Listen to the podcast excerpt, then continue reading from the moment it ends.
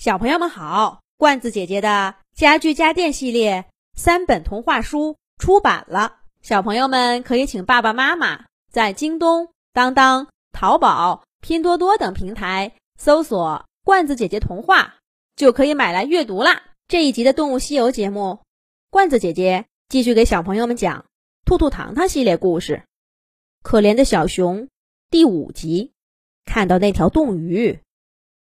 饿红了眼的乔伊不顾一切的扑到冰面上，浮冰一歪，乔伊的脚丫掉进冰凉的海水中。他往下一趴，扶住冰面，往前滑行，就快够着了。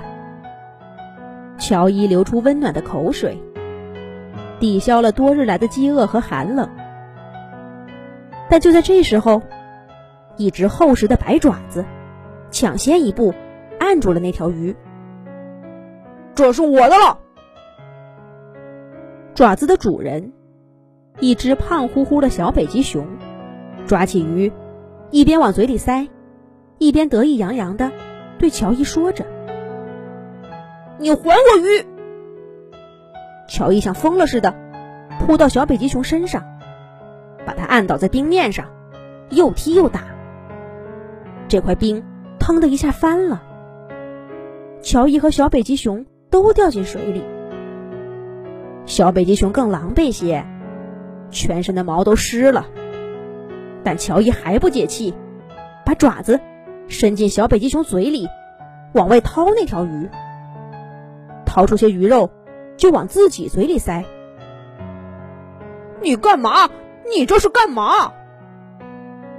小北极熊急吼吼地挣扎着，它游到一块更大的浮冰边上，按住冰面，跳了上去。乔伊也跟着上来，继续追打小北极熊。小北极熊恼了，对着乔伊就是一拳。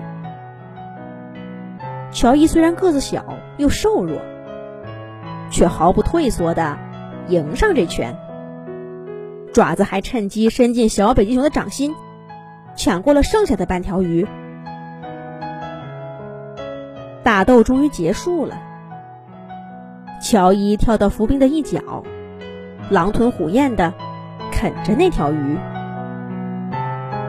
他的毛发刚刚在水里全都浸湿了，这会儿正在冰面上瑟瑟发抖。至于吗？为了一条鱼，小北极熊本来很生气，但看着乔伊这副样子，就只剩下困惑了。乔伊也不抬头，哑着嗓子说道：“你饿过肚子吗？”小北极熊摇摇头，转身跳进一个大冰窟窿里，不见了。乔伊吃完了鱼，愣愣的站在冰面上。他这才发现，自己离岸边已经很远了。要到下一块浮冰上，得游着过去。刚刚为了抢鱼吃，什么都顾不得。可是现在呢，看着冰凉的海水，乔伊却没有勇气再跳下去了。扑棱棱，水面上突然掀起一阵浪花。刚刚那只小北极熊从水里钻出来，还拖着一条光滑的海豹。不敢下去了。刚才打架的劲头去哪儿了？小北极熊嘲笑着乔伊，叼住海豹，到浮冰的另一角，自顾自地吃起来。肉香味儿一阵阵扑进乔伊的鼻子里，乔伊舔舔口水，几次抬爪，想过去抢一点儿，却总觉得底气不足。这只小北极熊比乔伊大了整整一圈，胳膊粗腿壮，胳膊腿粗壮有力，身上的毛光溜水滑，淡黄色毛发散发着牛奶一般的光泽，真不知道。刚刚哪来的勇气跟他打架？啪嗒啪嗒啪嗒，几块肉掉在乔伊面前。乔伊惊讶的抬头，小北极熊却眼望天空，傲娇的说着：“别谢我啊，我反正也吃不完。要是吃得完，我才不给你呢。”就这样，乔伊和壮壮成了好朋友。乔伊告诉壮壮，他的家乡在南方。他稀里糊涂的挨了一枪，就来到这个陌生的地方。